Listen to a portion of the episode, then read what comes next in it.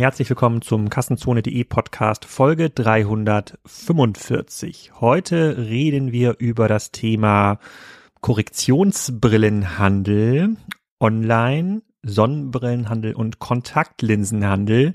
Ich mache diese Unterscheidung, weil ich mit Marc Vielmann gesprochen habe, dem Chef der Vielmann AG, Sohn von Günter Vielmann und wir arbeiten uns an den Marktzahlen ein bisschen ab und versuchen die Frage zu beantworten, warum es in dieser Branche noch kein Salando gibt.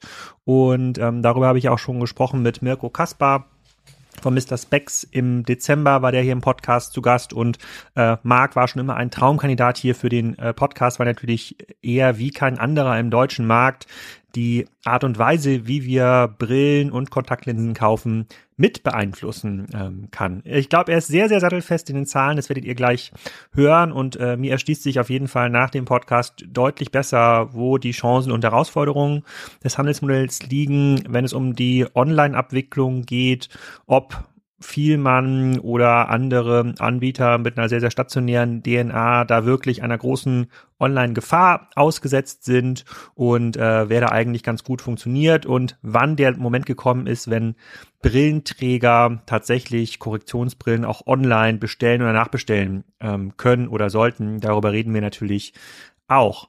Und es äh, gibt eine Neuigkeit zu ähm, verkünden, unabhängig davon, dass ihr natürlich auf der Spriker Jobseite äh, permanent nach Job suchen solltet, weil wir da eine ganze Menge offener Stellen haben, verlinke ich auch in den Show Notes, gibt es einen Sponsor für die zweite Jahreshälfte bei Kassenzone. Ich habe ja gesagt, dass ich mit den unterschiedlichen Podcast-Sponsoren ein bisschen aufhöre, weil ich das nebenbei gar nicht so schaffe. Ähm, und vielleicht findet sich ja jemand, der die Transkription finanzieren äh, möchte, für den ich dann auch Produktwerbung machen kann. Und es hat sich jemand gefunden und ist tatsächlich eine Marke, für die ich wirklich ein Influencer äh, bin. Können sich wahrscheinlich die wenigsten vorstellen. Ich bin ja ganz groß im Heimwerker-Business unterwegs und eine der Marken, von denen ich wahrscheinlich ja 50 bis 60 Produkte habe, ist Gardena. Ich habe da alles von denen, von der Gartenautomatisierung, dem Automobile Mauer äh, bis hin natürlich zu diesen ganzen Bewässerungssystemen. Ähm, und äh, wir werden mehr von Gardena hören hier im Podcast ähm, als Podcast-Werbepartner im nächsten halben Jahr. Freue mich sehr, dass die dabei sind, jetzt wo die Gartensaison anfängt und der Sommer ähm, da ist. Ähm, also freut euch ein bisschen auf Gardena. Solltet ihr noch einen Schlauch oder irgendwelche Schlauchanschlüsse kaufen wollen, ähm, dann wisst ihr, welche Marke jetzt ganz, ganz ähm, oben gesucht werden muss. Und ähm, ja, da gehen wir ein bisschen mehr in Details in den nächsten Folgen. Ähm, vielen Dank schon mal für das Vertrauen. Und jetzt erstmal viel Spaß mit Marc Vielmann.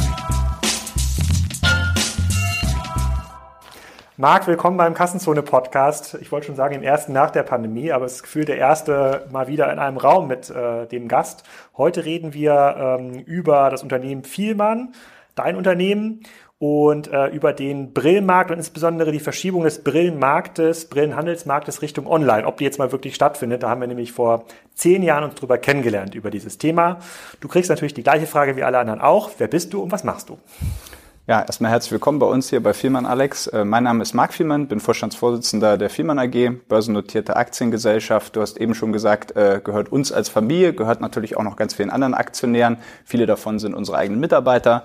Ähm, die 22.000 an der Zahl versorgen in 15 äh, europäischen Ländern 27 Millionen Kunden über ein Omnichannel-Geschäftsmodell. Unsere wesentlichen Produkte sind Brillen, Kontaktlinsen, Hörsysteme und im geringeren Umfang auch Sonnenbrillen. Okay, so, jetzt, äh, wir dürfen jetzt hier keine nach vorne äh, gerichteten Aussagen treffen. Ihr seid ja an der Börse, da ist man immer so ein bisschen, äh, äh so ein bisschen ähm, einge, ähm, eingeschränkter. Aber wir können auf jeden Fall ja schon mal das zitieren, was auf der ähm, Website steht. Ähm, das habe ich nämlich den Christoph Werner von DM auch gefragt. Was ist eigentlich der USP? Und auf, ihr schreibt auf eurer Webseite, Vielmann steht, Vielmann steht für Brillenmode zum fairen äh, Preis. Ist das der USP, wenn dich jemand nach dem USP fragen würde, im Sinne von einem Venture Capital Modell, ist es das, was Vielmann ausmacht? Also wenn du mit USP die Hauptleistung nach außen meinst, dann sind das die klassischen Dimensionen, die du jetzt aber zum Beispiel, glaube ich, auch bei, bei anderen Unternehmen alle sagen würden, dass sie es machen. Wenn du nach dem Erfolgsgeheimnis fragst, dann ist das unsere kundenzentrierte Philosophie, die sich wirklich durch alle Teile des Unternehmens zieht. Ähm, ich glaube, viele Unternehmen sprechen über Kundenzentrierung. Bei uns ist es tatsächlich so, dass das auch die wesentlichen Kennzahlen sind. Das heißt, wir geben jedes Jahr Millionen aus, um die Kundenzufriedenheit zu messen. Und wir incentivieren auch entsprechend. Wir schauen uns ganz genau ein, wen wir bei Firmen hier bei uns in der Gruppe willkommen heißen. Wir haben ganz, ganz viel das Training auf das Thema Kundenzufriedenheit ausgerichtet. Und das Gleiche gilt auch äh, für bis ins Anreizsystem. Also bei uns von dem Mitarbeiter in der Niederlassung bis hin zu, zur Vorständin ähm, sind äh, ein großer Teil der, der variablen Vergütung hängt von der Kundenzufriedenheit ab. Hm. Wir hatten uns damals schon darüber unterhalten, wie groß dieser Markt eigentlich ist. Und damals, lass es mal sieben Jahre, acht Jahre her sein, dann war das so, jede zweite Brille, die in Deutschland verkauft wird, äh, wird von Vielmann äh, ähm, verkauft. Und äh, sozusagen die andere Hälfte, da ist Apollo natürlich noch ein großer ähm, Player, aber auch viele ähm, unabhängigen ähm, Brillenfachgeschäfte. Wie hat sich der Markt seitdem entwickelt für euch oder generell für den Gesamtmarkt? Deutschland jetzt? Wir sind, fünf, wir sind in 15 Märkten aktiv, wenn wir mit Deutschland anfangen. Also der Markt ist insgesamt gewachsen über die Zeit, ist ja schon ein bisschen Zeit ins Land gegangen. Ähm, der Markt liegt heute bei ungefähr 6 äh, Milliarden. Ähm, die überwältigende Mehrheit, mehr als 80 Prozent, wird mit Korrektionsbrillen erwirtschaftet und dann im geringeren Umfang ähm, auch noch Kontaktlinsen und Sonnenbrillen. Ähm, äh, für uns ist auch noch das Hörakustikgeschäft relevant, aber das ist eigentlich ein komplett separater Markt würde mal sagen, die wesentliche Entwicklung im Markt ist das Thema der Konsolidierung. Das heißt, äh, der, der Grad der Filialisierung nimmt weiter zu. Ähm, du hast äh, eine deutlich digitalere Customer Journey heute als vor sechs, sieben Jahren. Das bedeutet, dass der Anteil derer, die einen Teil ihrer Customer Journey online verbringen, ähm, ist deutlich gestiegen. Ähm, und das ist ganz unterschiedlich nach den unterschiedlichen Produkten. Also zum Beispiel in der Kontaktlinse ist heute der, ähm, der Versandanteil im Markt bei, würde ich mal sagen, knapp 50 Prozent, bei uns sogar bei 60 Prozent. Und ganz eklatantes Gegenbeispiel, zum Beispiel in der Brillenoptik, da ist der Umsatzanteil im Markt, also nicht bei uns, im Markt, ist der Umsatzanteil für Korrektionsbrillen äh, im Versand gerade mal so knapp ein Prozent. Also Riesenunterschied. Das eine kannst du eigentlich vergleichen mit jetzt irgendwie, weiß ich nicht, ähm, Elektronikprodukten oder Büchern, die Kontaktlinsen beim Nachkauf. Und das Thema Brillen ist eine, ist eine relativ andere Kategorie, ähm, wo äh, bisher der Versand sich nicht durchgesetzt hat. Und in den anderen Märkten, in denen ihr aktiv seid, ähm, A, habt ihr dort eine ähnlich hohe Marktdurchdringung und B, ist das Kaufverhalten dort auch vergleichbar mit dem deutschen Kaufverhalten? Also ähm, auf deine erste Frage ähm, sind wir da in einer vergleichbaren Position, würde ich sagen, in ähm, ganz Zentraleuropa, also es sind vor allem die deutschsprachigen Märkte und auch Slowenien, sind wir der führende Omnichannel-Anbieter. Das bedeutet, wir haben da sehr ähnliche Positionen äh, wie auch in Deutschland, was es die Marktanteile angeht, vor allem bei den Kunden und vor allem bei den Stücken. Ähm, wenn du dann ein bisschen weiter schaust in den Märkten, in denen wir natürlich noch nicht so lange vertreten sind, also mehr nach Osteuropa rein oder auch nach Südeuropa, da sind wir jetzt noch nicht die Nummer eins, aber sind zuversichtlich, dass wir das ausbauen werden.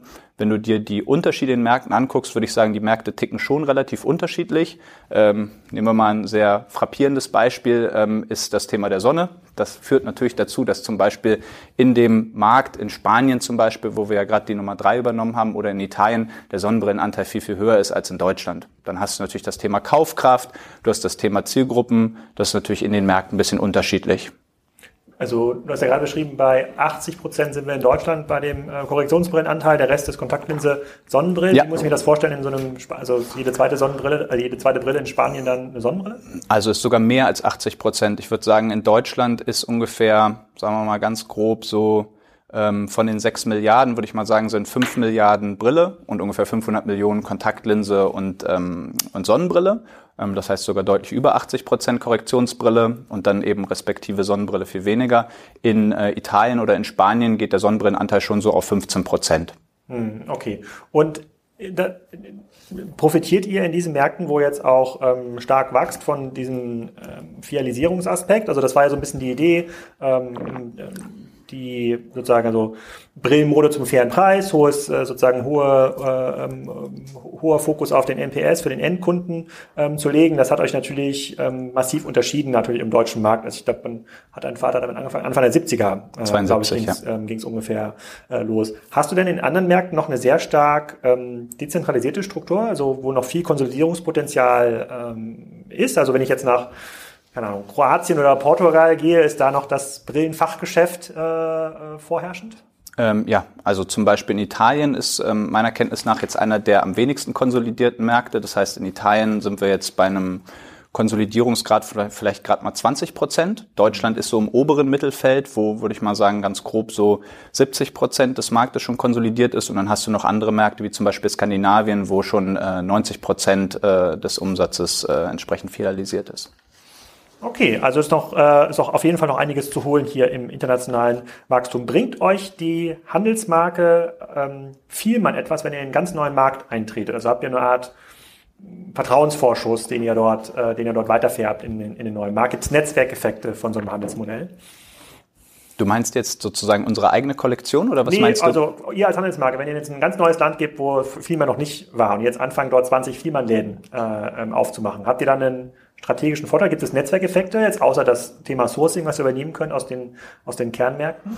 Also ich würde mal sagen, dass unser Markt ein relativ ähm, regionaler Markt ist. Damit meine ich jetzt nicht irgendwie Bayern oder Mecklenburg-Vorpommern, sondern ich meine im Wesentlichen äh, Sprach- und Kulturregionen. Also zum Beispiel die deutschsprachige Region wäre eine, auch wenn natürlich die Schweiz viele Aspekte hat, äh, die anders sind. Ähm, und ich glaube, da musst du dir dann anschauen, dass du auf die entsprechenden Kundenbedürfnisse ein Modell optimierst. Also zum Beispiel Nehmen wir mal ein äh, klares Beispiel, ist ein Vorteil, stimmt aber leider. Ähm, es gibt eigentlich fast keinen Markt in Europa, der ähm, weniger Mode getrieben ist als zum Beispiel Deutschland. Da schaut man dann schon eher noch mehr auf die Qualität oder auf die Preise. Das heißt nicht, dass es hier keine modeorientierten Kunden gibt, sondern einfach nur, dass die Zielgruppe etwas kleiner ist. Das ist zum Beispiel ganz anders in Italien, aber vielleicht auch in Ländern, wie man es nicht erwarten würde, wie zum Beispiel in Polen oder ähm, auch in Tschechien. Ähm, und äh, da ist es so, dass wir uns die Märkte anschauen. Wir gucken uns an, wie unser Geschäftsmodell mit äh, den Kundenwünschen im Markt zusammenpasst. Dann schauen wir uns an, was da am Markt verfügbar ist. Und das führt dann in einigen Märkten, wie zum Beispiel jetzt gerade in Slowenien oder auch in Spanien dazu, dass wir dann eine den, einer der führenden äh, Ketten übernehmen. Und in anderen Märkten, wie zum Beispiel in Tschechien, wo wir jetzt in den nächsten Wochen unsere ersten Niederlassungen und einen Online-Shop eröffnen werden, da haben wir zum Beispiel gesehen, dass äh, unser Modell da deutlich besser passt. Und ihr macht ja die Akquisition, also du hast gerade gesagt, ihr habt in Spanien, glaube ich, den drittgrößten gerade mhm. ähm, übernommen und das Filialwachstum macht ja quasi aus dem eigenen, äh, ähm, aus dem eigenen Cash. Sozusagen, ihr erwirtschaftet quasi das Kapital, ja. was ihr fürs Wachstum nutzt ihr selber. Jetzt haben wir ja im Vergleich zu unserem letzten Treffen, was schon einige Jahre her ist, hat sich ja die äh, Finanzsituation weltweit stark verändert. Das heißt, es müsste ja relativ viele Private Equity getriebene Ansätze geben, die dann sagen, okay, dort, wo dieser Filialisierungsgrad noch nicht so hoch ist, wie du gerade sagtest, nur 10, 20 Prozent, dort können wir dann das Vielmann sozusagen äh, vor Ort werden. Hat das was verändert? Also macht es das für euch irgendwie schwerer, in neue Märkte reinzukommen? Gibt es erfolgreiche, ähm, ja, im Grunde genommen ähm, Private Equity äh, finanzierte Wettbewerber mittlerweile? Ich glaube, es gibt ganz, ganz viel Geld im Markt und es ist ein hoher Anlagedruck. Ähm, wir haben ja selber auch noch ein Family Office, wir investieren ja auch noch in diverse andere Themen. Das heißt, man beobachtet natürlich schon, ne, wenn du Negativzinsen hast, dass ein hoher Anlagedruck da ist. Und der führt sicherlich auch bei einem Markt mit sehr gesunden Margen. Also bei uns in der Augenoptik musst du ja sehen, bei der Korrektionsbrille, wir handeln ja nicht einfach nur ein Produkt. Ne? Wir haben irgendwie vergleichbare äh, Charakteristika wie, wie ein Handelskonzept, aber wir sind ja kein lupenreines Handelskonzept, sondern wir haben ja, ja, tatsächlich auch noch den medizinischen Aspekt. Und wenn du eine Brille fertigst, fertigst du aus zwei Vorprodukten, nämlich aus ein paar Brillengläser und aus einer Fassung ja ein fertiges Produkt. Dadurch hast du deutlich höhere Margen. Das äh, Geschäft ist natürlich aber auch eine ganze Ecke komplexer, weil du dann das ganze Thema der Brillenfertigung, also das Zusammenfügen anschauen musst. Und wenn du zum Beispiel ähm, jetzt eine Eigenmarke aufbauen willst, dann musst du natürlich noch die ganze Produktentwicklung und das Sourcing angucken. Okay, verstehe ich, aber trotzdem ist natürlich äh, so, dass also du hast es gerade schon genannt, ne? sozusagen äh, äh, Niedrigzins, Minuszins, äh, Anlagedruck, könnte man schon sagen, ich nehme quasi eine, eine Mini, äh, einen Mini-Vielmann in Portugal, ja, statte dem ganz viel Geld aus und versuche dort den Markt zu ähm, konsolidieren. Aber ihr beobachtet, ihr beobachtet schon, dass mehr externes Kapital in diesen Markt reinkommt. Ja, wobei wir uns eigentlich jetzt nicht so sehr an den Finanzierungsplänen von, von dem Markt oder von den Mitbewerbern orientieren, sondern eigentlich im Wesentlichen, was das mit den Kunden macht. Das bedeutet, wenn jetzt irgendwo jemand äh, eine sehr gute Kopie von Vielmann oder vielleicht sogar noch äh, zusätzliche Services aufbaut, also würde mich freuen, wenn ich so eine Kette finde und dafür dann einen hohen Multiple zahle, ähm, wenn jemand das wirklich so gut macht.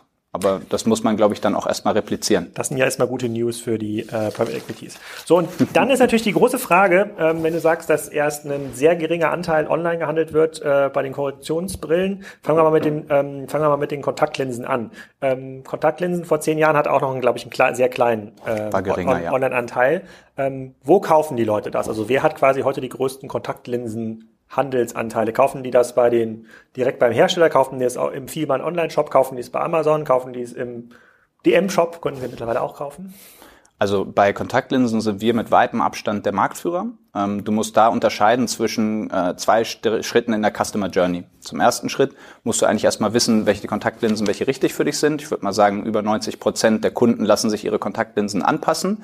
Ähm, das heißt, da werden einmal die, wird einmal die Sehstärke bestimmt, wie bei der Brille. Das ist ja für viele auch ein Einstiegsprodukt. Die Mehrheit der Kunden ist so 20 bis 40, 70 Prozent davon weiblich. Und ähm, bevor du dann dir die Kontaktlinsen aussuchst, ähm, musst du erstmal zum Augenarzt oder zum Augenoptiker, um zu wissen, was deine Stärke, ähm, wie ist deine Augenbeschaffenheit, damit das angepasst werden kann.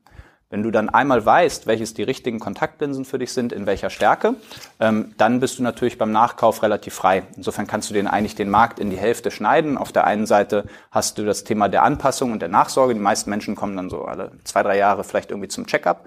Und dann hast du in relativ regelmäßigen Intervallen entsprechend die Nachkäufe der Kunden. Das heißt, die Kunst für uns jetzt zum Beispiel als Unternehmen ist den Kunden schon bei der, Abha bei der Anpassung, wenn er das erste Mal zu uns kommt, so happy zu machen, dass er bei uns bleibt und dann natürlich alle Nachkäufe bei uns tätigt. Und dafür müssen wir natürlich unser gesamtes Angebot so optimieren, dass er auch keinen Grund hat, dann beim Nachkauf zu wechseln. Heißt, der Markt bei der Anpassung sind Augenärzte und Augenoptiker. Der Markt beim Nachkauf ist wie bei vielen Produkten ähm, die einfach zu vergleichen sind und wo es ehrlich gesagt jetzt keinen riesigen Unterschied macht, ähm, wo du das am Ende kaufst, ist natürlich ganz stark Plattform auch getrieben. Ne? Das heißt sozusagen, da haben wir ganz andere Mitbewerber mit im Markt. Ähm, bei uns ist das Thema so, dass wir uns dann die Mitbewerber vor allem auf ihren Leistungsdimensionen angucken. Bei Kontaktlinsen hast du zum Beispiel zwar nicht so eine hohe Produktvielfalt. Also wenn du zum Beispiel bei uns auf die Website guckst, wirst du da 90 Produkte irgendwie finden. Aber dahinter hast du eine unglaublich exponentielle Artikelvielfalt, weil es ja jede Kontaktlinsenpackung dann in der Stärke minus 1, minus 1,25, minus 1,5 und so weiter und so fort gibt. Das heißt, das äh, summiert sich dann so auf 180.000 SKUs. Und da ist natürlich Volumen riesiger Vorteil, weil du entsprechend die Produkte verfügbar machen kannst und schneller liefern kannst. Das ist dann natürlich ein großer Vorteil. Die Standortantwort von eines E-Commerce-Strategieberaters von vor fünf Jahren wäre ja gewesen, das schreit ja nach Subscription. Also wenn der Kunde einmal im Laden mhm. ist und diese Anpassung irgendwie äh, äh macht, dann muss man den ja versuchen, also entweder eine klassische Subscription zu ziehen auf der Webseite oder in, in, eine App. Auf keinen Fall will man ja, dass er ins Vergleichen kommt und dann entweder bei Amazon landet oder bei einem anderen Wettbewerber landet oder äh, wo immer er dann ähm, kauft. Habt ihr damit mal experimentiert und wenn ja, welche Erfahrungen habt ihr damit gemacht? Ähm, ja, haben wir, aber ich glaube, erstmal würde ich sagen, ich glaube, man muss den Kunden überzeugen durch die Leistung. Äh, zum Beispiel in der Kontaktlinse, wie bei allen anderen Produkten gilt ja auch unsere Geld-Zurück-Garantie. Das heißt, wir beobachten schon sehr, sehr aktiv die Preise der, der Mitbewerber. Wir haben dann 20-Mann-Team für, sowohl für online als auch für stationär, was wir sehr intensiv ähm, beobachten und auch aktiv unterbieten. Ähm, und damit begeistern wir, glaube ich, die Kunden bei jedem Nachkauf. Ähm, bei der Kontaktlinse sind Subscription-Modelle, glaube ich, ein, eine Option. Aber du musst bedenken, dass fast die Hälfte der Kunden ihre Kontaktlinsen nicht regelmäßig tragen. Das heißt, viele Kunden wissen gar nicht ganz mhm. genau, ich brauche dann so viele Kontaktlinsen. Das heißt, die wollen gar keine Subscription, weil sie es gar nicht wissen. Das heißt, mhm. du hast vielleicht die Hälfte der Kunden, sagen wir mal grob über einen dicken Daumen, die sind Teilzeitträger, also die tragen wie wir beide eine Brille und vielleicht irgendwie beim Sport oder so, dann machen sie einen Kontaktlinsen rein. Und dann gibt es die andere Hälfte der Kunden, die tragen wirklich dauerhaft, also mehr oder weniger fast äh, komplett als Alternative zur Brille, die Kontaktlinsen und nehmen die Brille vielleicht höchstens mal, weiß ich nicht, bei einer langen Autofahrt oder irgendwie zum Fernsehen oder so, haben aber sonst durchgehend Kontaktlinsen. Die erste Zielgruppe, also die, die dauerhaft Kontaktlinsen ähm, trägt, die kannst du ansprechen. Ja, wir haben da auch entsprechend ein Abo-Modell, was wir anbieten, aber auch für die andere Zielgruppe brauchst du Lösungen. Deswegen haben wir zum Beispiel bei dem Versandgeschäft für alle Kunden eine Lösung. Für die, die dauerhaft tragen, wie gesagt, haben wir so ein Abo. Für die anderen Kunden haben wir ähm, zahlreiche Lösungen. Die können im Online-Shop kaufen, die können in Niasum kaufen. Was sich aber am meisten für uns bewährt hat, ist, wir haben eine App gebaut. Du kommst einmal in Niasum, wir sagen dir, welche Kontaktlinsen für dich geeignet sind. Du probierst die, probierst die aus, sagst, wunderbar, kriegst eine App, meldest dich einmal an, siehst genau deine Kontaktlinsen und vielleicht Pflegemittelprodukte und kannst in zehn Sekunden nachbestellen. Und das hat sich sehr bewährt. Mhm. Und ist da dieses, ist quasi die Adaptionsrate dann ähnlich in, ähm, in, in allen Ländern oder sind Deutsche zum Beispiel extrem reserviert, was äh, solche äh, Kanäle oder Nachkaufmöglichkeiten angeht? Ja, ich würde sagen, das ist relativ konsistent, wobei man sagen kann, was vielleicht bei dem, bei dem Kauf von Kontaktlinsen noch ganz interessant ist, was mich persönlich sehr gewundert hat, ist, dass ich eigentlich dachte, dass das ein sehr jetzt ja, Pure Play E-Commerce Thema ist. Ist es gar nicht so sehr. Also wenn du dir unseren Gesamtansatz, äh, Gesamtabsatz anguckst, dann sind wir bei einem Online-Shop-Anteil von vielleicht 15 Prozent. Ähm, dem entgegen stehen dann nochmal 40 Prozent stationär und die Omnichannel-Vertriebskanäle, die wir haben, also das, was wir eben gerade sagten, Abo oder auch diese App, die stehen dann insgesamt für 45 Prozent, also sozusagen für die überwältigende Mehrheit. Mhm. Und wenn das in, dem, in dem Versand, ne? Okay, ver verstehe ich. Aber das wäre, ähm, wenn man jetzt aus so einer klassischen Angriffsperspektive sich den Markt anschaut und sich überlegt, was für Produkte kann man ohne großen Kundenkontakt schon mal online versenden. Und Kontaktlinsen sind ja super, ist relativ klein, kann man vielleicht sogar einen Briefumschlag äh, ja, also kannst versenden. Ähm, gibt es da Marken, ähm, die das probiert haben, die dann gesagt haben, wir werden jetzt, keine Ahnung, mit welchem, welchem Mehrwertversprechen auch immer, was vielleicht jetzt auch mit der Qualität gar nichts zu tun hat, sondern besonders vegan oder nachhaltige oder was auch immer für Kontaktlinsen. Hat sich, hat sich da in dem Markt weltweit irgendwas getan, wo jemand probiert hat, da eine neue Marke zu entwickeln und das rein Also Direct to Consumer? Ja, genau. Ja, gibt's auch einzelne Ansätze, wobei wenn du ähm, hochwertige Kontaktlinsen machen willst, Silikonhydrogel, dann ähm, hast du sehr, sehr, sehr, sehr hohe Anlaufinvestitionen, weil du halt diese ganzen Abfüllanlagen bauen musst, dann muss das alles verschweißt werden, ist ein Medizinprodukt, sitzt direkt auf dem Auge. Das heißt, ähm, dass da irgendjemand jetzt zum Beispiel anfängt, sich eine eigene Fabrik aufzubauen, das ist sehr, sehr kapitalintensiv. Und als Auftragsfertiger kann ich es nicht irgendwo einkaufen? Äh, der Markt ist äh, sehr konsolidiert auf der Lieferantenseite. Es gibt hm. drei große Konzerne, äh, die im Wesentlichen Wesentlichen äh, die, die Markenprodukte abdecken und die auch im Wesentlichen dann, wenn äh, Händler Eigenmarken äh, fertigen, äh, die auch entsprechend fertigen. Und ihr kauft auch bei diesen Konzernen? Ja. Okay. Also würde es sich auch noch nicht mal für euch lohnen, das selber aufzubauen? Das hängt davon ab, wie die Preise von den Lieferanten sind und da sind wir in konstruktiven Gesprächen, aber das ist eine oh. Option, die wir uns fortwährend angucken und vielleicht können wir da auch ein bisschen Mehrwert für unsere Kunden stiften. Mal schauen. Okay, also da wird es schwer. Dann gehen wir mal zu den äh, Brillen. Ähm, wir hatten ich, ich, verlinke das auch nochmal in den, in den Show Notes. Ich hatte 2013 mal einen Artikel geschrieben, wo ich versucht habe, den Brillenmarkt so ein bisschen besser zu verstehen, wen es alles gibt und Luxutica und Co. Äh, versucht einsortieren. Der, der Brillenmarkt hatte zu der Zeit äh, so ein bisschen das Flair sehr groß, sehr geringer Digitalisierungsgrad. Äh, sozusagen, wer macht dort das Salando? Und ähm, da, damals gab es ja schon Mr. Specs, noch zwei andere, äh, zwei, drei andere Anbieter auch aus anderen Ländern, aber es hat ja niemand geschafft, diesen ja, also große Umsatzanteile zu konsolidieren und in den Online-Bereich äh, zu ziehen. Es ist im Wesentlichen bei den äh, ähm, Anbietern geblieben, die es auch vorher, äh, die es auch vorher dann schon äh, waren. Hat sich, na, die Gefahr möchte ich nicht sagen, hat sich die Chance, dass so ein, ähm, so ein großer Teil Richtung Online geht, hat sich das nochmal verlagert? Siehst du, dass es Kunden gibt, die statt nochmal zum Nachmessen zu kommen in die Filiale sagen, kann ich das nicht irgendwie online machen? Gibt es da mittlerweile was? Vielleicht erst mal kurz die Nachfrage, ähm, warum ein Zalando jetzt in der Augenoptik, warum nicht eine Plattform, dass eine Plattform da reinkommt? Also wieso ist für dich die Frage Zalando? Weil mh, Zalando war so der, ja, ich würde sagen, jetzt mal unabhängig von Amazon, so der, der erste große Category Killer. Ne? Der hat gezeigt, mhm. dass man einen, äh, einen Markt im Bereich Fashion, wo es ja schon sehr viele große, starke Anbieter mhm. gab, ne, mit Otto, H&M, P&C, äh, C&A, dass man es dort mit einem Pure Play Ansatz schaffen kann, große Teile des Marktes zu konsolidieren. So, und jetzt sind wir irgendwie bei irgendwo zwischen 20, 25 Prozent Fashion ist online. Wie es jetzt genau Corona verschoben hat, lässt sich nicht, noch nicht genau feststellen, aber es wird auch eher Richtung online ähm, gegangen sein. Und so gucken sich ja natürlich auch viele andere Industrien ähm, dann an. Im Hör, äh, nicht im Hörgeräte, im, im Audiomarkt ist es dann Thomann, äh, die einen Großteil des Marktes mittlerweile online dominieren. Ich glaube, der Markt ist europaweit für dieses Sortiment, was die verkaufen, vier Milliarden. Thomann macht davon eine Milliarde.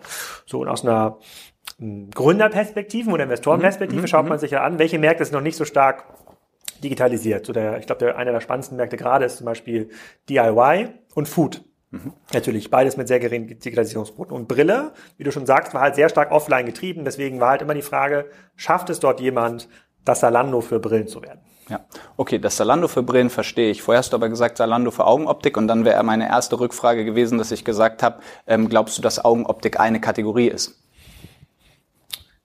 Also, schwierig zu sagen. Ich überlege gerade, ob das vielleicht eine Falle sein könnte. Nee, ähm, die ich glaube, es kann als eine Kategorie wahrgenommen werden. Ich glaube, es stehen verschiedene Dienstleistungen dahinter, das schon, aber. Was spricht ähm, denn dafür und was spricht dagegen? Aus der Kundenperspektive möchte ich ja mein Problem möglichst an der Hand gelöst haben. Alles, was ich irgendwie mit Sehen zu tun habe und Sehqualität, möchte ich quasi einer Marke zuordnen, einem Anbieter zuordnen. Aber eine Sonnenbrille hilft dir jetzt erstmal nicht unbedingt beim Sehen. Also zumindest nicht, wenn sie eine Korrektionswirkung hat, äh, keine Korrektionswirkung hat. Ich würde aber meinem örtlichen Optiker mehr vertrauen, dass er mir eine gute Sonnenbrillenqualität okay. anbietet, als keine Ahnung, dem fliegenden Händler äh, irgendwo in der Urlaubsregion. Aber wenn du jetzt zum Beispiel dir eine Marke aussuchst, ähm, also wenn du zum Beispiel jetzt, dann könntest du ja auch die gleiche Marke, der vertraust du ja vielleicht, könntest du ja auch bei Amazon oder Zalando kaufen. Könnte ich, lass mich mal überlegen, wie ich äh, sagen, ich bin ein großer, großer Oakley-Fan tatsächlich. Ähm, Nee, da bin ich in den Flagship Store gegangen, tatsächlich, um mal äh, das nachzukaufen, was ich da, was ich da mhm. haben wollte. Aber da, in diesem bist Fall. Du aber ja auch nicht zum, dann bist du auch nicht zum Augenoptiker, dann bist du ja zu der Marke selber gegangen. Ich gehe aber zum Augenoptiker, um dann quasi für die okay Sonnenbrille, die ich habe, äh, die Gläser in der Stärke zu bekommen. Das ist aber wieder möchte. eine Brille. Das ist eine Korrektionsbrille. Ja. Also eine Sonnenbrille mit Sehstärke wäre eine Korrektionsbrille. Aber du hast ja gerade schon beschrieben, der Markt ist ja im Wesentlichen Korrektionsbrillen umsatzseitig. Ja, über 80 Prozent. Aber bleibt noch die Kontaktlinse und die Sonnenbrille. Ja, aber ich würde Kontaktlinse und äh, Korrektionsbrille, das würde ich schon einer Marke zutrauen, auf jeden Fall. Mhm. Also. Also ich würde sagen, dass die Märkte komplett anders ticken und sich auch ähm, komplett anders zum Beispiel für den Versand eignen. Also wenn du dir zum Beispiel jetzt die Branchenzahlen von 2020 anguckst, dann siehst du, dass die Coronavirus-Krise bestehende Trends massiv verstärkt hat, aber keine grundlegenden Änderungen herbeigeführt hat. Also zum Beispiel bei der Kontaktlinse war vorher der Versandanteil schon sehr, sehr hoch und jetzt ist er hochgesprungen auf äh, fast 50 Prozent ähm, beim Absatz, 40 Prozent beim, beim Umsatz. Ähm, bei uns zum Beispiel inzwischen 60 Prozent im Versand würde ich mal sagen, ist zum Beispiel ein Produkt, obwohl du es in eine Kategorie packen kannst, wo du unproblematisch die Kontaktlinse nach Hause schicken kannst in der gleichen Qualität. Und die Kunden, die es bei euch im Versand bestellen, die gehen dann auf den Vielmann Online-Shop und bestellen das da? ja, das hatte ich ja das? eben erzählt. In 15 Prozent der Fälle nur ist das der Bezugsweg. In 60 Prozent der Fälle ist es überhaupt Versand, aber der Großteil des Versandes geht eben über andere Omnichannel-Kanäle, wie zum Beispiel waren in der Niederlassung, haben sich diese App geholt, ja. bestellen darüber nach oder haben das Abo. Oder äh, ein Use Case, den wir am Anfang überhaupt nicht auf dem Zettel haben, aber sehr froh sind, dass wir den erreicht haben, weil wir von Anfang an Omnichannel gedacht haben. Ein ganz großer Use Case ist, du kommst in die Niederlassung, sagst, ich hätte gerne meine Kontaktlinsenmarke in minus eins. Die sagen, äh, eben gerade verkauft, kommt zwar morgen wieder, aber ich könnte es Ihnen kostenlos nach Hause schicken.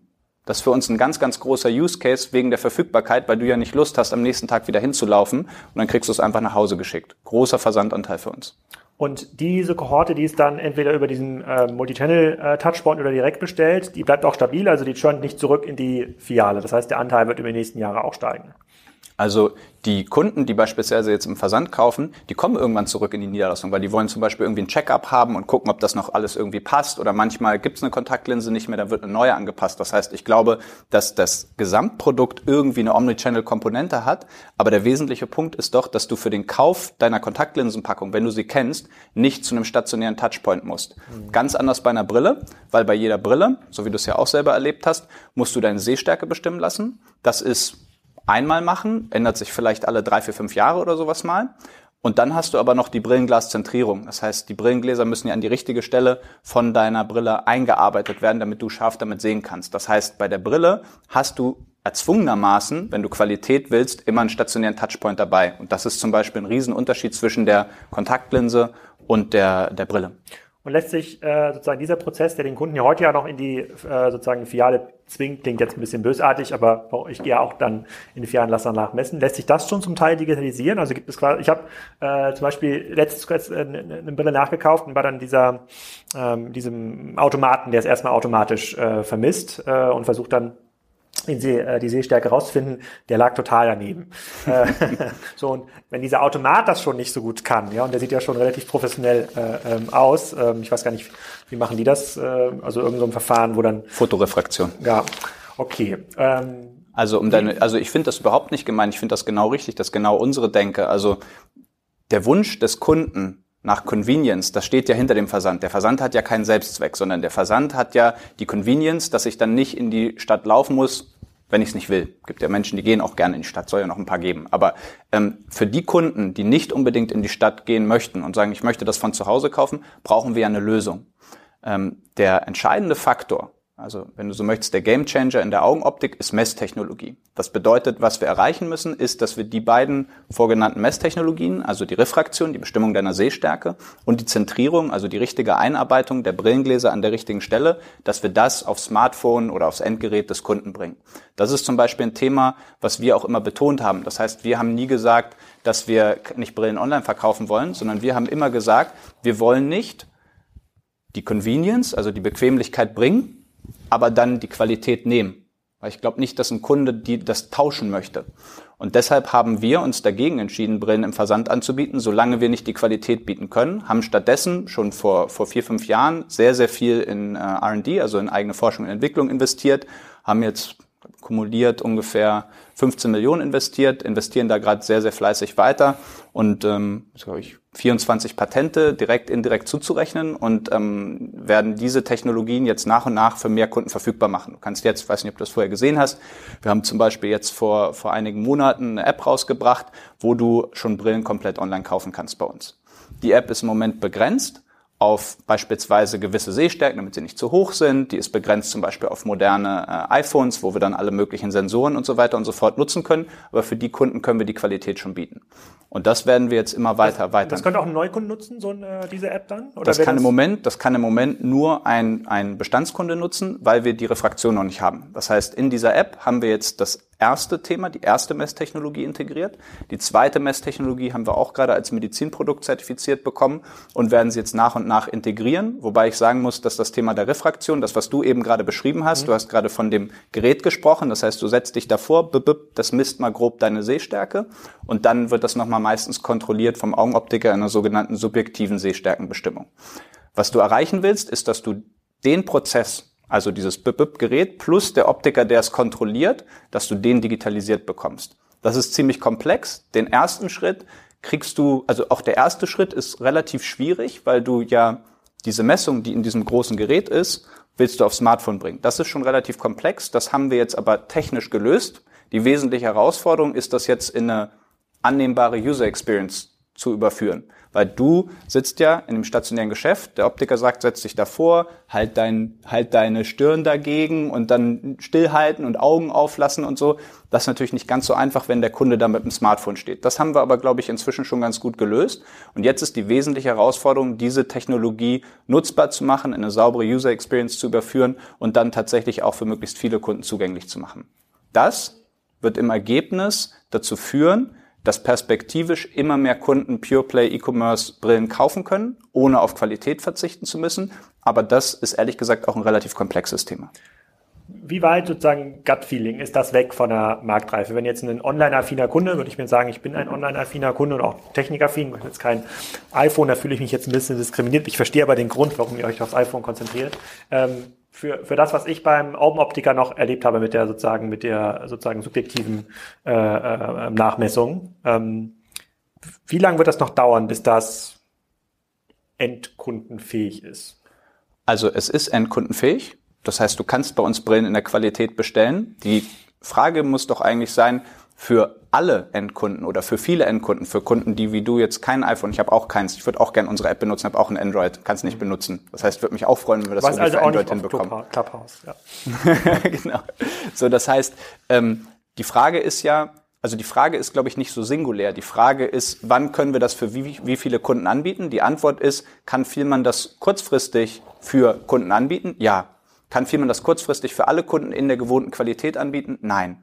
Und die Kunst ist es, glaube ich, die Technologie schrittweise weiterzuentwickeln mit echten Kundendaten, mit echten Kundenfeedback, iterativ, um dann zu sehen, wie weit wir das aufmachen können, ohne die Qualität zu verlieren. Und da muss sich natürlich auch der digitale Channel in der Qualität mit dem stationären messen. Und das lassen wir gegeneinander laufen. Und für die Kundengruppen, wo wir es im Moment zugänglich gemacht haben, sind wir sehr, sehr glücklich mit der Qualität.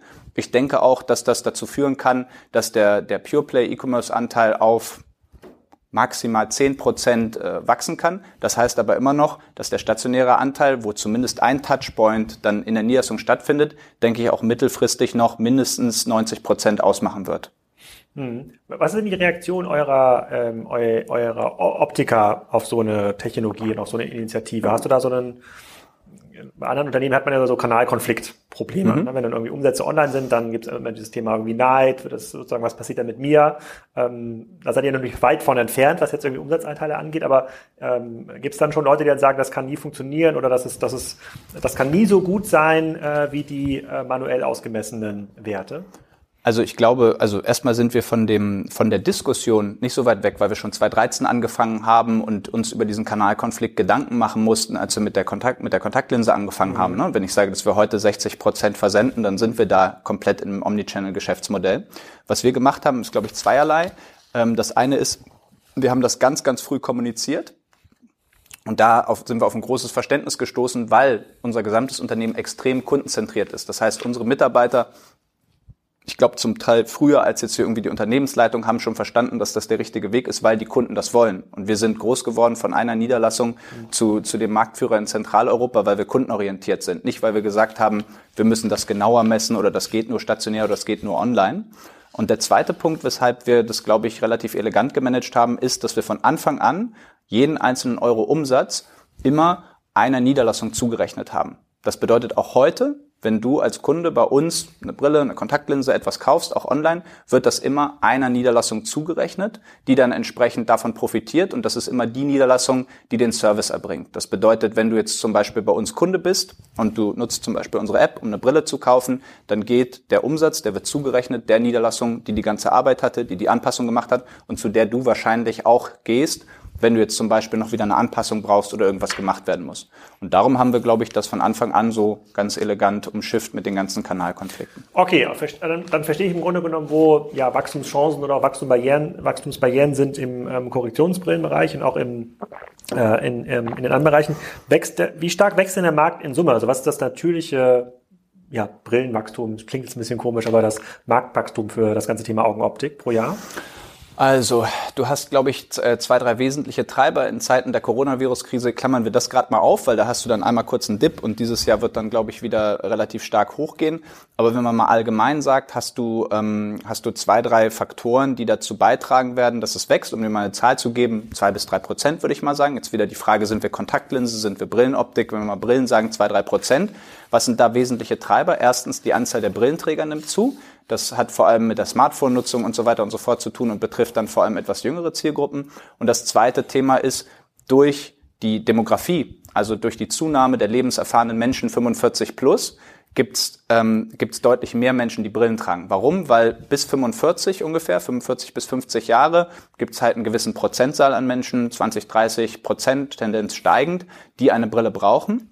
Ab den 45 Jahren braucht praktisch fast jeder zumindest eine Lesebrille oder noch komfortabler eine Gleitsichtbrille. Das heißt, wir haben zwei Effekte. Wir haben einen über die über die, die ähm, äh, Zunahme in der Bevölkerung plus Bevölkerungswachstum und wir haben dann die Demografie. Du hast gerade schon zwei, dreimal das äh, Thema Coronavirus-Krise genannt. Die ähm, Optik, also eure Geschäfte sind ja offen geblieben, ne? wenn ich das richtig, das ja, ähm, wurden ja als systemrelevant ähm, eingestuft. Wie hat sich das denn niedergeschlagen im Kundenverhalten? Und dort, ihr habt ja wahrscheinlich dann weniger den klassischen Shopper ähm, gehabt, der einfach mal so ähm, gebummelt hat. Konntet ihr, also wie habt ihr es ausgeglichen oder musstet ihr es überhaupt ausgleichen, Umsatzverlust? Mm, zwei Dinge. Also vielleicht erstmal die Großzusammenfassung.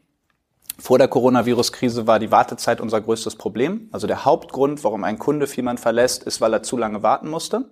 Und auch während der Coronavirus-Krise und umso eklatanter war, sind und bleiben Wartezeiten unser größtes Problem. Jetzt natürlich nochmal verstärkt, weil wir Auflagen haben, Auflagen, die wir selber gelegt haben und natürlich auch Auflagen, die durch den Infektionsschutz äh, bedingt sind, dass wir ja nur eine begrenzte Anzahl an Kunden pro Quadratmeter in die Niederlassung rein, äh, reinbringen können. Das hat sozusagen dieses Wartezeitenthema verstärkt. Das heißt, für uns ein ganz, ganz, ganz großes Thema ist das Thema der Produktivität und der Steuerung der Kundenströme. Dass wir dann zum Beispiel über eine Terminvereinbarung auf der einen Seite den Kunden nicht frustrieren, auf der anderen Seite aber auch ideal unsere Niederlassung auslasten, dass der Kunde ohne Wartezeit dann auch bedient werden kann.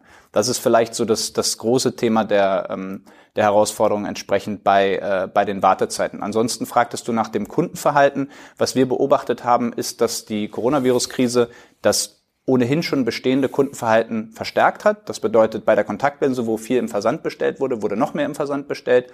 Bei Sonnenbrillen, wo wir vorher vielleicht einen Versandanteil von acht bis zehn Prozent gesehen haben, haben wir natürlich auch äh, eine, eine relative Verschiebung gesehen, wobei das Geschäftsfeld ähm, stark verloren hat, weil in der Vergangenheit ist das, ne, das ist wie so ein Fashion-Produkt, eher ein Impulskauf.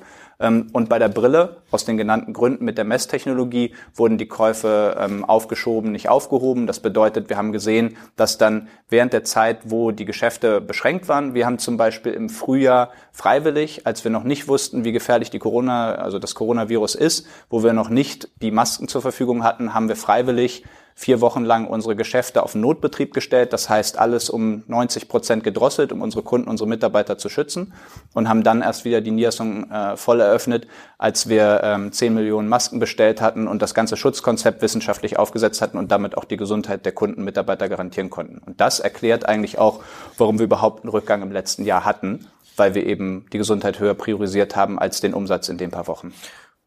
Genau, aber ein Umsatzrückgang, der, war, der ja auch ähm, dann verkraftbar war. Ähm, und wie hat sich das hier bei euch im Office, wir sind jetzt ja in der Zentrale äh, in Hamburg, wie hat sich das dort ähm, ausgewirkt? Wir sitzen jetzt hier auf einer neu gestalteten äh, ähm, Fläche, aber ihr habt, da war ja vorher auch ein Unternehmen vor Corona, was natürlich, wo dann einfach viele Leute einfach jeden Morgen hierher mhm. gekommen sind. Ändert sich das jetzt? Ja, also natürlich äh, ähm, auf der einen Seite, wir haben schon, bevor es jetzt die ganze Homeoffice-Pflicht und so weiter und so fort gab, haben wir schon ganz früh auf mobiles Arbeiten gesetzt, ähm, haben das auch fortwährend immer wieder forciert aus Infektionsschutzgründen. Das heißt, ich würde mal sagen, jetzt ungefähr sind 80 Prozent unserer Mitarbeiter arbeiten mobil. Die, die hier sind, sind die, die dann wirklich hier arbeiten müssen. Also wo, wo dann tatsächlich eine persönliche Präsenz zum Teil für die Arbeit erforderlich ist, handwerkliche Arbeiten oder irgendwelche wichtigen äh, Termine, die sich beispielsweise dann eben nicht äh, digi ähm, digital abhalten lassen. Aber man kann sagen, dass die ähm, der Anteil derer, die eben nicht hier vor Ort arbeitet, äh, drastisch zurückgegangen ist. Ähm, und das ist natürlich auch äh, etwas, was uns jetzt in der Zukunft beschäftigen wird. Also ich glaube, wir werden nie wieder auf die, auf die Präsenzquote kommen, wo wir jetzt gerade sind, weil die Menschen gemerkt haben, das geht. Gleichzeitig muss man aber, glaube ich, auch sagen, nicht jeder hat jetzt irgendwie das Privileg, äh, Privileg dass er irgendwie äh, einen Garten hat oder eine große Wohnung mit separaten Räumen für vielleicht, wenn man, wenn man eine Familie ist, für Vater, Mutter und dann entsprechend die Kinder. Und insofern müssen wir, glaube ich, auch den Platz einräumen, dass man beides möglich macht, natürlich immer so lange, dass der Infektionsschutz zulässt. Ihr habt ja wahrscheinlich auch schon Umfragen gemacht unter euren äh, Mitarbeitern. Wir haben das auch schon gemacht. Bei uns sagen so zwischen ja, 75 und äh, 90 Prozent äh, können sich eigentlich vorstellen, vor allem remote zu arbeiten, also vielleicht ein bis zweimal die Woche mhm. ins Büro zu kommen. Dort ändert sich auch ein bisschen die Rolle des Büros. Also wir hatten jetzt schon mal ein paar Büro-Meetings und das ist dann vor allem Socializing, also ganz mhm. anders als vor der mhm. Corona-Krise, wo das Socializing ja außerhalb des Büros stattgefunden ähm, ähm, hat. Habt ihr das mal um, äh, nachgefragt? Ja, also, haben wir auch gefragt, sehr, sehr ähnliche Entwicklung, überwältigende Mehrheit, die sagt, ich möchte gerne zumindest einen Teil meiner Arbeit mobil verrichten, also von zu Hause oder von woanders. Also das beobachten wir auch. Ähm, gibt gleichzeitig, so wie du auch gesagt hast, gibt fast keinen, der sagt, ich möchte gar nicht mehr ins Büro kommen. Also du hast so eine Mischung und da siehst du natürlich auch eine Entwicklung über die Zeit. Also ich beobachte jetzt, dass es nicht quantitativ belegt, sondern es ist eher qualitativ. Aber ich beobachte jetzt viel, dass Führungskräfte sagen, oh, nach irgendwie einem Jahr irgendwie Personalgespräche ähm, digital zu machen, ist deutlich herausfordernder, als sich vielleicht mal irgendwo hinzusetzen. Und dann gucken wir eben, wie wir das jetzt in Anbetracht des Infektionsschutzes realisieren können. Das andere sind so Events, wie du das beschrieben hast. Da müssen wir uns wahrscheinlich jetzt noch ein bisschen gedulden bilden.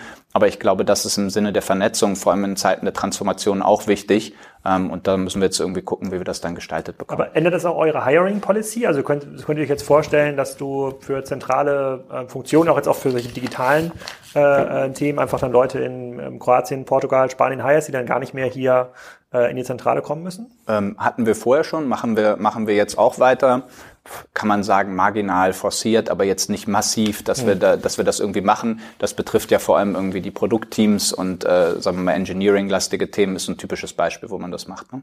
Mhm. Dann äh, vielleicht nochmal zwei, drei Fragen hier aus der Kassenzonen Telegram-Gruppe. Die Gerne. werden immer quasi vor jedem Podcast-Gast gefragt und müssen natürlich auch hier äh, berücksichtigt, äh, berücksichtigt werden.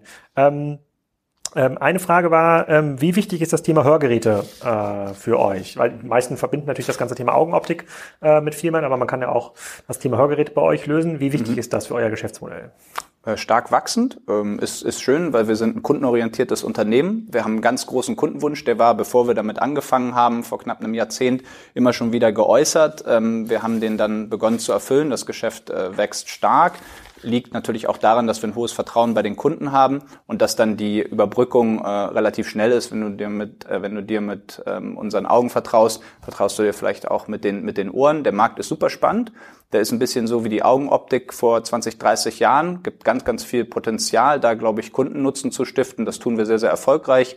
Wir expandieren da. Wir expandieren da ausschließlich ähm, organisch. Das heißt, wir sind jetzt bei weit über 200 Standorten durch den äh, Zukauf in Spanien. Die hatten auch Hörakustikstudios, haben wir das mit dabei.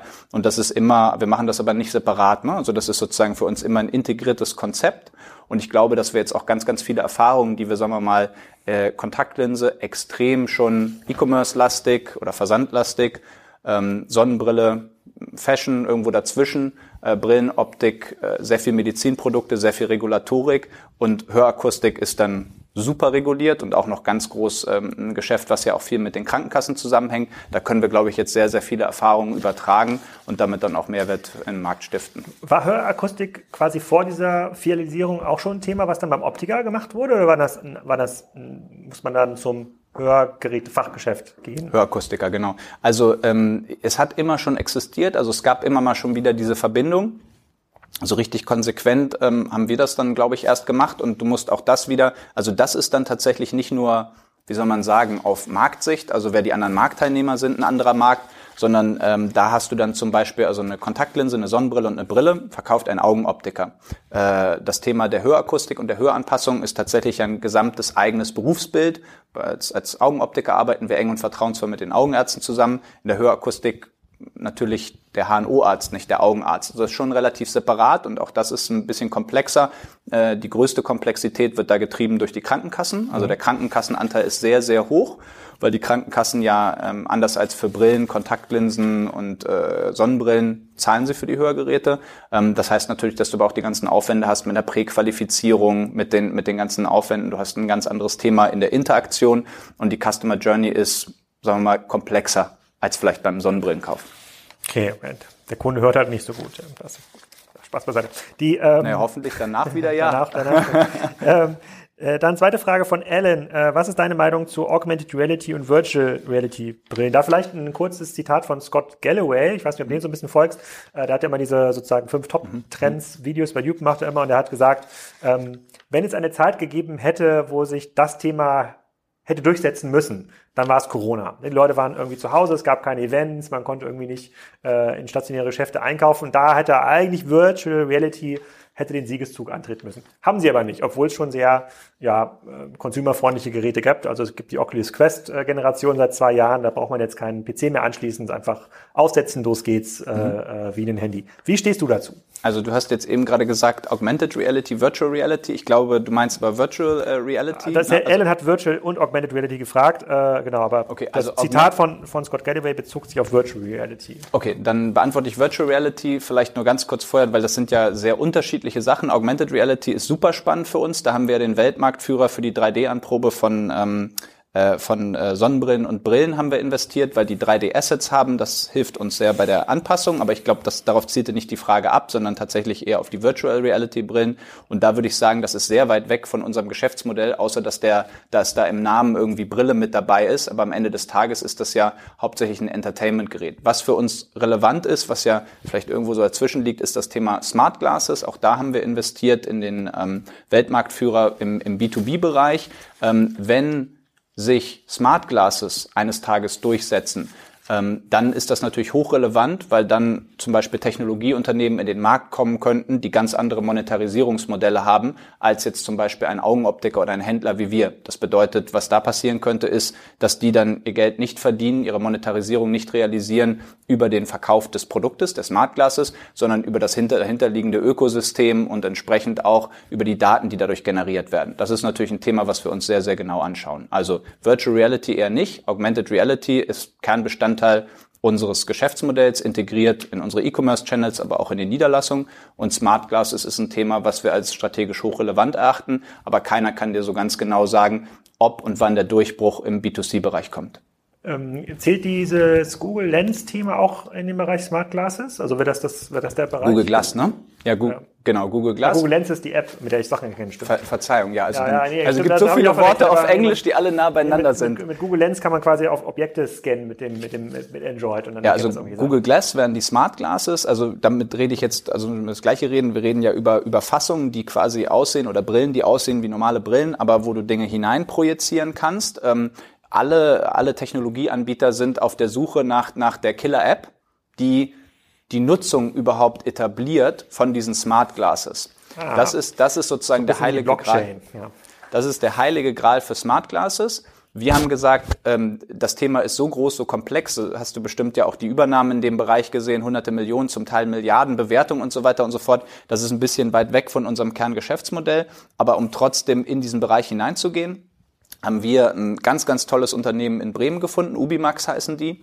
Ähm, und die, die sind führend im äh, B2B-Bereich. Das bedeutet, während sich Google Glass und andere Smart Glasses nie im Endkundenbereich durchgesetzt haben, weil sie eben noch nicht die Killer-App hatten. Und dann gibt's eben diese sozialen Faktoren, ne, dass die Leute sagen, ich will nicht aufgezeichnet werden und so, ähm, haben Smart Glasses schon heute eine Daseinsberechtigung im B2B-Bereich. Das heißt, Smart Glasses werden zum Beispiel genutzt in der Logistik, für Kommissionierung, Smart Glasses werden genutzt in der Anlagenwartung. Also stell dir vor, du bist ähm, äh, ein Ingenieur und du musst in der Großanlage was reparieren, dann kannst du dir da Pläne rein projizieren lassen und äh, jemand aus dem Tech-Team kann dir das markieren, wo du was aufmachen musst. Das ist ein großer Use Case.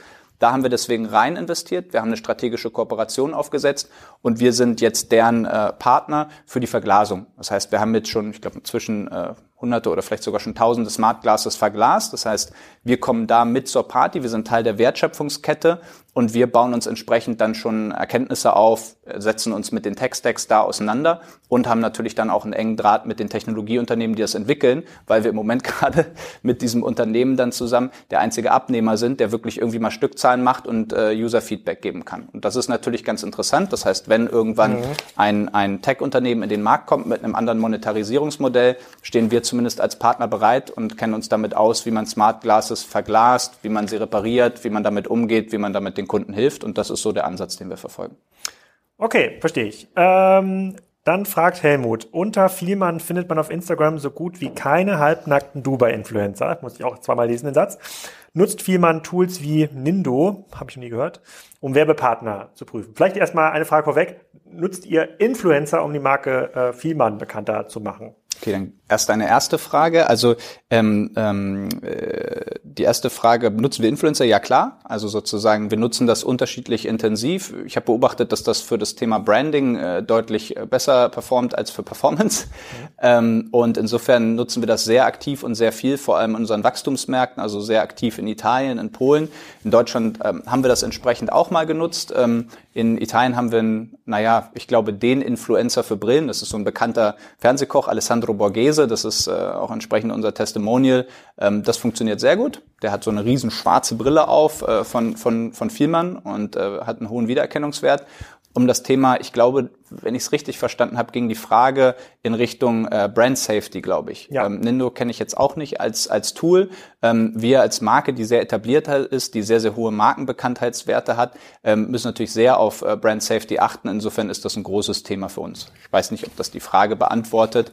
Ansonsten bei das auf jeden Fall schon mal gut, dass hier keine Dubai-Influencer sind. Ja ich hoffe, dass das ist jetzt positiv gemeint. Also Nee, also das, ich halt, verstehe das auch positiv. Ich habe jetzt über die Dubai-Influencer nur Schlechtes gelesen in den letzten, in den letzten, in den letzten Wochen. Ähm, dann eine Frage, Erlebnisstore ist auch immer wieder ein Thema in den verschiedenen Kassenzone-Podcasts, kommt von Thorsten, der hatte ein Bild gepostet, wo ihr irgendwie, ihr seid quasi umgezogen äh, von einer Filiale in die nächste irgendwo, mhm. ich weiß nicht, welche Stadt das war, mhm.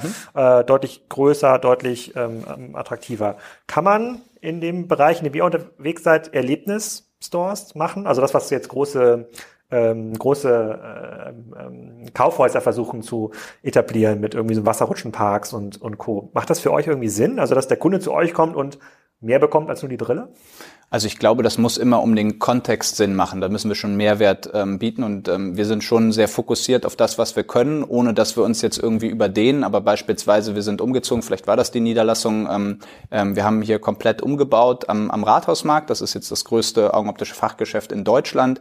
Wenn dann Omnichannel-Umsatz äh, perspektivisch ungefähr 10 Millionen erzielen. Und dort in die Niederlassung, da haben wir so alles reingebaut, was, was, was es gibt und was es geht. Ähm, ich glaube, du kannst da Kundenerlebnisse erzeugen, aber das ist immer noch nah, glaube glaube ich, bei uns am Geschäft. Wir haben da zum Beispiel alles reingebracht, was es an Innovationen gibt. Zum Beispiel, es gab diese Bose Sonnenbrillen, die dann über die, ähm, über den äh, Schädel sozusagen äh, den, den Sound mitgebracht haben. Die waren ganz toll, äh, wurden leider inzwischen eingestellt, aber die kamen zum Beispiel gut an. Wir haben dort alle möglichen digitalen was war das Services. Genau? Das waren, also das, das waren, das waren äh, Smart Sunglasses, wenn du so willst, aber nicht Einblendung von, äh, von visuellen Informationen, sondern Soundübertragung. Bose Sonnenbrillen. War war mal, Noch nie war gehört. Mal, war mal ganz vorbeigegangen. Das können wir uns genau, gern genau zusammen mal anschauen. Das ja. könnte, glaube ich, spannend für dich sein. Ja, okay. Ähm, Aber was kann man in so ein Store reinbauen, wenn ihr da 10 Millionen Umsatz, ist ja schon ein paar Umsatz naja, erst, am Tag. Was, na, ich was? glaube, also sozusagen der wesentliche Nutzen ist ein Mehrwert da drumherum. Wir haben zum Beispiel dann die 3D-Anprobe, die wir ähm, originell für, für das Thema E-Commerce haben, was da die Conversion Rate steigert und sehr, sehr erfolgreich ist, haben wir zum Beispiel dahin gebracht, dass du in der Niederlassung dann eben nicht nur die 20.000 Modelle vor Ort angucken kannst, sondern du kannst dann sozusagen die Artikeltiefe noch weiter verlängern, kannst dann da 120.000 Modelle angucken, in 3D digital anschauen.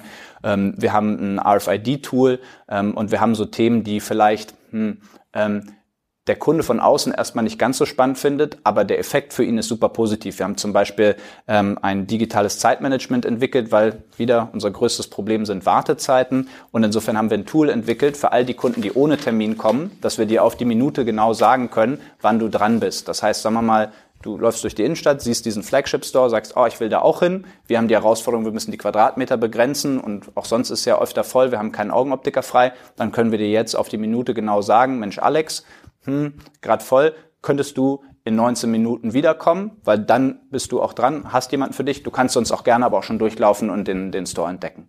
Nur wenn du eine Beratung haben wollen würdest. Muss ich mir mal anschauen, wenn hier nach Corona, ich fahre auch gleich in die Innenstadt, vielleicht kann ich ja mal kurz vorbei äh, laufen. Klingt spannend, aber das mit diesen ähm, sich. Bose Sonnenbrillen mit Sound, das ist eigentlich ja genau für ein Spiel. Ich meine, die gibt's dann noch.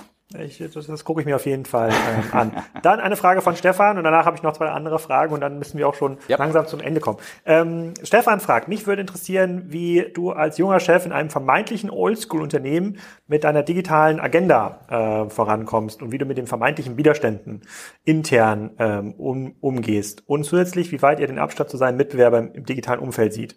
Ich weiß nicht, ob du das beantworten kannst oder willst, aber die erste Frage finde ich am spannendsten. Also ich ähm, fange trotzdem mal mit der Bestandsaufnahme der zweiten Frage an, also wie wir uns im Vergleich sehen. Ähm, wir, wir benchmarken als allererstes nicht gegen äh, den Markt oder gegen Mitbewerber, sondern wir benchmarken mit unseren Kunden. Für uns ist die wesentlichste Kennzahl ist, wie viele aktive Kunden wir haben. Dann kommt die äh, Kundenbindung und dann kommt die Kundenzufriedenheit, weil die Kundenzufriedenheit führt zur Kundenbindung und bevor du Kunden binden kannst, musst du erstmal irgendwie Kunden haben. Das ist so ungefähr die Kaskade und die führt unserer Auffassung nach dann zu Absatz, Umsatz und äh, am Ende auch für Profit. Aber wir fangen nicht mit dem Gewinn entsprechend an. Und äh, wenn ich mir die Kennzahlen angucke, dann äh, waren wir, glaube ich, als Unternehmen sehr zufrieden und wir sind sehr zufrieden. Wir können uns aber auch immer noch steigern. Wir haben eine Wiederkaufrate von über 90 Prozent. Und wenn der Kunde die zweite Brille bei uns gekauft hat, von weit, weit, weit äh, in den hohen 90ern. Das bedeutet, wir haben, glaube ich, eine sehr, sehr gute Kundenbindung. Auch bei der Kundenzufriedenheit haben wir wahnsinnig hohe Werte. Also zum Beispiel die, wenn du Kunden fragst, würden sie uns empfehlen. Wenn du Kunden fragst, äh, würden sie wieder kaufen, weit über 90 Prozent. Das heißt, da sehe ich uns erstmal sehr gut aufgestellt, auch im digitalen Bereich, weil wir Kunden, weil wir alle Kundengruppen fragen. Wir fragen ja jetzt nicht nur den digitalen oder nicht digitalen. So. Und ich glaube, das ist der kontinuierliche Messwert, den man ansetzen muss, um zu sagen, erfüllen wir Kundenwünsche oder nicht. Und dann musst du dir natürlich die Wanderungsbewegung angucken, weil die Kunden, die du befragst, sind natürlich nur deine eigenen. Dann musst du dir natürlich entsprechend anschauen, verlieren wir irgendwo Kundengruppen, weil wir gewisse Wünsche nicht bedienen. Das schauen wir uns natürlich parallel an. Mhm. Okay, verstehe ich. Und jetzt ähm, hattest du aber noch äh, zurück. Die, die erste Frage genau. hast du jetzt quasi äh, schlau umschifft. Nee, ähm, nee, stellen Sie doch mal. Das ist die, äh, wie du als junger Chef Ach so. äh, in einem vermeintlichen, Nein, du bist ja, ich glaube, du bist, du bist, glaube ich, fast so alt, gleich so alt, gleich alt wie Tarek, glaube ich äh, Anfang 30, genau. Wie du als junger Chef in einem vermeintlichen Oldschool-Unternehmen mit deiner digitalen Agenda vorankommst und mit den internen Widerständen umgehst. Ja, jetzt hast du mir mit der Frage wieder die Brücke gebaut. Genau, ich habe die zweite Frage zuerst beantwortet, weil mir unsere kundenorientierte Philosophie das ganz einfach macht. Das heißt, bei uns gibt es, glaube ich, Menschen, wie überall, mit unterschiedlichen Interessen, mit einem unterschiedlichen Arbeitsumfeld, die vielleicht sehr in ihrem Prozess sind, oder auch sehr kreativ sind. Also wir haben ja selber eine relativ große Produktentwicklungseinheit, die sind dann natürlich, ne, äh, ähm, sagen wir mal, berufsbedingt etwas kreativer. Was uns alle eint, ist die Kundenorientierung. Und ähm, insofern ist für mich die Kommunikation immer relativ einfach, wenn ich aufzeigen kann, dass etwas, was wir tun, Kundenorientierung stiftet. Ich glaube, die größte Herausforderung in der Transformation ist, dass wenn du in ein Unternehmen kommst, was viel Legacy hat, dass du natürlich erstmal viele Ideen gar nicht so sehr realisieren kannst, weil du in irgendwelchen Prozessen oder Systemen steckst. Und der einzige Weg, um da rauszukommen, ist, dass du das Geschäftsmodell komplett einmal redesignst und das bedeutet natürlich auch, dass du relativ viel Wandel und Veränderung hast. Bei uns ist aber dabei die Konstante die Kundenorientierung und das ist eigentlich immer auch die kommunikative Brücke. Dann, und das ist etwas, was bei uns im Unternehmen sagen würde, was dann sehr gut und sehr schnell ankommt, ähm, wenn man sagt, wir müssen uns umstellen, wir müssen umbauen wegen der Kundenorientierung. Das klappt eigentlich ganz gut. Aber das klingt ja fast zu schön, um wahr zu sein. Also es gibt quasi, es gab gar keine Widerstände hier. Ich meine, du hast ja also mein Unternehmen, was in den 70ern angefangen hat, da gibt es ja schon Leute, die dann auch 20, 30 Jahre ähm, dabei sind.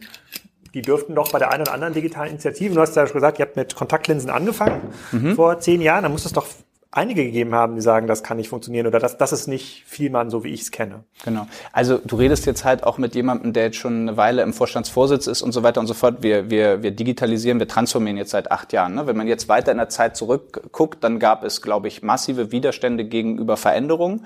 Aber das muss man ja nicht unbedingt immer nur negativ sehen. Ähm, wir nennen das intern bei uns immer den Legacy Cycle. Also ähm, ein Kreislauf aus ähm, drei Faktoren. Das ist auf der einen Seite die, die bestehende Organisation, die bestehende Prozess, die bestehenden Prozesse und die bestehenden Systeme. Die beeinflussen sich selbst und führen zu einer Kultur, die, ob man das mag oder nicht, am, am Bestehenden verharren, weil die Leute, ähm, selbst wenn sie wollen, also selbst wenn jemand sagt, wir müssen uns jetzt hier den Prozess ändern, blockiert das vielleicht das System. Das ist dieser Kreislauf. Und den kannst du, glaube ich, nur durchbrechen, wenn du wirklich drei Schritte zurückgehst und sagst, das ist alles nett, dass dieser und jener Prozess nicht geht, aber der Kunde will jetzt seine Sonnenbrille, da wird Lead-Time wichtig, deswegen müssen wir die Lead-Time optimieren. Und ähm, ich glaube, das ist auch eine Funktion aus Selbstbewusstsein, sowohl für jetzt mich als auch unser Führungsteam, zu sagen, sind wir uns sicher, dass sich Dinge ändern. Und ich glaube, die größte Gefahr bei etablierten Unternehmen ist, dass sie aufgrund ihres Geschäftserfolges nicht rechtzeitig genug die Veränderungsnotwendigkeit erkennen, die dann zu spät realisieren. Und ich glaube, es war auch in einem von deinem Podcasts, das fand ich sehr treffend beschrieben, wenn du dann das zu spät merkst und dir die Skillsets und die Capabilities irgendwann erst kurz vor knapp aufbaust, dann hast du gar keine Chance mehr, das aufzuholen.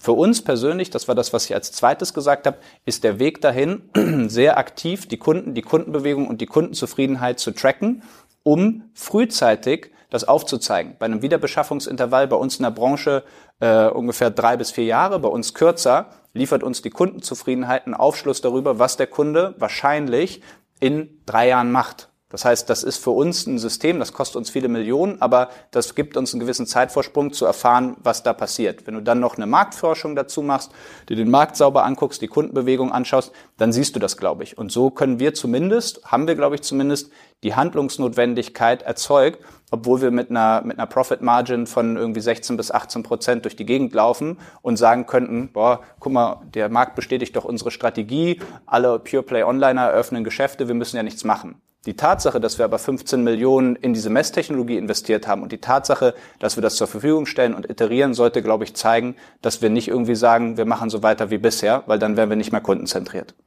Was sind die Dinge, auf die du dich am meisten freust in den nächsten ein bis zwei Jahren? Es sind es diese ja, Massen, sozusagen Massenfähigkeitsmachung dieser Messtechnik, also dass tatsächlich ein Kunde wie ich dann anfangen kann, so eine Korrektionsbrille auch mal über eine App zu kaufen, vielleicht dann auch mal über Android, vielleicht in drei Jahren, aber oder sind es andere Dinge, zum Beispiel, du hast gerade schon genannt, ähm, dass ihr auch euch ähm, sozusagen im Bereich Ventures äh, ein bisschen umschaut, was ja oft für äh, äh viele, ähm, ja, für viele Manager auch ein spannendes neues Feld ist, wenn man dann so ein bisschen rauskommt aus dem, aus dem Alltag, oder ist es die neue Erlebnisfiliale, wo auch immer?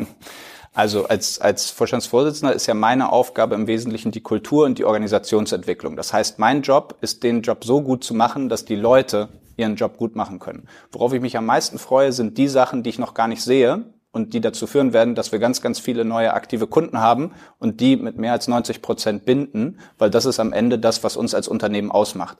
Wenn ich das alles prognostizieren könnte, dann würde ich irgendwie top-down hierarchisch unser Unternehmen führen und äh, ich glaube, dann könnten wir in der heutigen Zeit nicht mehr kundenzentriert sein. Aber passiert denn in diesem Umfeld, in dem du aktiv bist, auch so super viel Neues. Wenn ich jetzt mal vergleiche, weil äh, Tarek Müller hat heute angekündigt, dass er das Unternehmen an die Börse führen will. Und wenn man sich jetzt mal die, ja, die Schlagzahl an Dingen, die passieren, in so einem Business da irgendwie anguckt, also äh, internationale Expansion, sozusagen die Technologie wird irgendwie outgesourced, äh, sozusagen äh, komplett neue, äh, neue Investoren kommen rein, Aufbau von Eigenmarken, also es passiert irgendwie so mhm. einen, in, in, in so einem äh, in so einem Zeitraffer. Da ist ja ähm, Du hast ja gefühlt, das, was du machst, du optimierst natürlich extrem viel und musst natürlich und innovierst ja sehr langfristig. Ne? Du hast mhm. es ja mhm. gerade schon beschrieben mhm. mhm. in dem Bereich dieser Messtechnik, dass man da über Jahre hinaus ja. innovieren muss. Aber gibt es so in, in deinem Alltag so ganz viele so, oder das heißt ganz viele, aber regelmäßig so Wow-Effekte, wo du sagst, so das ist krass, das müssen wir jetzt irgendwie machen? Ja, aber das sind die Sachen, die wir vor drei Jahren angestoßen haben. Das heißt, ganz viel von dem, was ich arbeite, geht ja dann in der Kaskade mit den Teams, die wir aufsetzen, die wir zur Zusammenarbeit bringen. Und das, was wir heute fixen, davon werden wir, oder was wir heute bauen, was wir heute entwickeln, was wir heute reparieren, ähm, das, davon werden wir in zwei, drei Jahren profitieren. Ne? Und ich glaube, insofern ist es jetzt, ich kann dir sagen, ich freue mich jetzt, dass wir, vielleicht wenn du einen Abbinder brauchst, ich freue mich drauf, ähm, dass wir nach Tschechien gehen und dass wir jetzt in den zwei Wochen unsere erste Niederlassung da eröffnen, weil in Tschechien die Kaufkraft zwar viel niedriger ist, aber die Kunden da deutlich mehr bezahlen als in Deutschland. Und das finde ich nicht so gut. Und ich glaube, da kann viel mehr Mehrwert liefern. Da kommen wir komplett mit unserem Omnichannel-Geschäftsmodell rein. Und da freue ich mich drauf, den Kunden jetzt auch in Tschechien entsprechend eine Lösung zu bieten.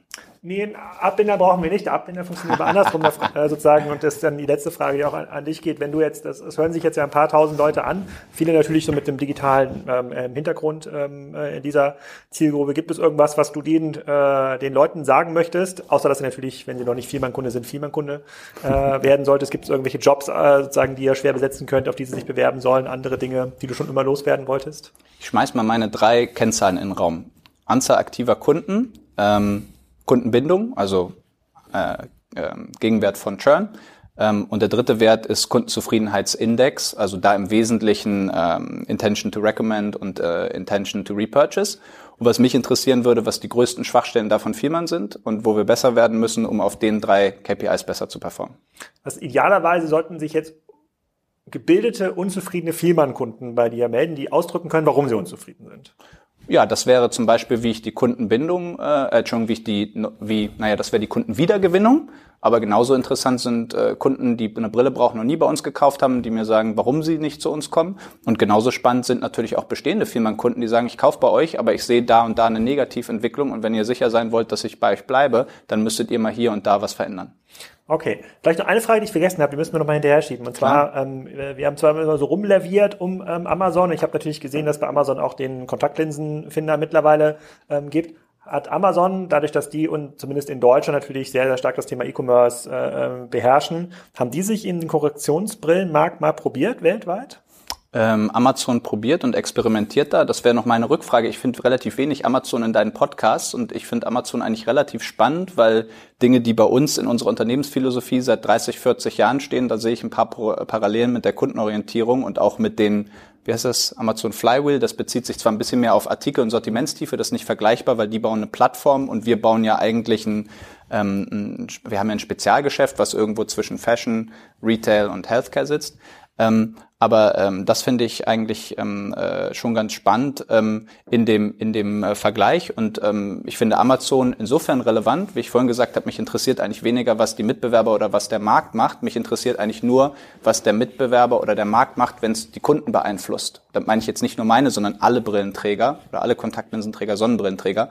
Und ich glaube, dass Amazon bei der Sonnenbrille sehr viel weniger, aber bei zum Beispiel Kontaktlinsen und Sonnenbrillen massiv die Erwartungshaltung zum Beispiel an Leadtime verändert hat, massiv die die Erwartungshaltung insgesamt an äh, Convenience verändert hat. Und das ist ein guter Treiber für uns als kundenzentriertes Unternehmen zu sagen, da müssen wir besser werden. Das finde ich sehr spannend und gut bei denen auf deine Frage nach, der, ähm, nach den Aktivitäten von Amazon Korrektionsbrille. Wenn Amazon das Thema nachhaltig fixen wollen würde, müssten sie an das Thema dieser Messtechnologie rangehen. Das ist ein sehr komplexes Engineering-Thema aber Amazon hat ein paar gute Engineers. Also insofern würde ich mir schon Gedanken machen, was die machen. Und wer weiß, vielleicht nutzen, brauchen die ja auch ein paar 3D-Assets von Fassung. Und da gibt es ja vielleicht irgendwie auch Unternehmen, die das ganz gut machen. Ah, vielleicht könntet ihr den quasi eure Messtechnik lizenzieren, wenn es dann mal äh, soweit ist. Marc, vielen Dank für deine Zeit. Es war Alex, extrem äh, unterhaltsam, sehr aufschlussreich äh, äh, für mich. Ich äh, habe gelernt, ich muss mir um viel mal keine äh, ähm, Sorgen machen, ähm, muss jetzt aber äh, kennenlernen, was Bose dort Doch musst du, weil du bist noch nicht Kunde bei uns und äh, da müssen wir gleich danach drüber sprechen. Oh, machen wir gleich. Vielen Dank. das war's. Ich hoffe, ihr habt was gelernt und äh, ihr kauft eure Brillen weiterhin bei Vielmann. Es geht auch diese Woche weiter mit der Saito AG. Sehr, sehr spannendes ja, Marktplatz, B2B Modell sehr groß, schon einige Jahre am Markt, kennen wahrscheinlich die wenigsten von euch. Dafür mehr, dazu mehr in der nächsten Folge. Und auch in den nächsten Wochen geht es ähm, spannend weiter. Ich habe unter anderem ähm, eine ein Follow-up zur Oatly-Folge vereinbart äh, mit einer deutschen Gründerin, die im Bereich ähm, Haferprodukte ganz, ganz führend ähm, ist. Wir gucken uns nächste Woche noch eine Marke an, die sehr erfolgreich Werkzeuge verkauft bei Amazon und auf anderen Marktplätzen. Also es bleibt spannend bei Kassenzone. Vergesst bitte nicht, den Podcast zu bewerten bei iTunes und bei vielen anderen Plattformen, damit wir es auch mal wieder schaffen, über diesen diversen Aktien-Podcast gerankt zu werden und uns auch neue Hörer ähm, finden. In diesem Sinne eine schöne Woche oder ein schönes Wochenende und genießt den Sommer.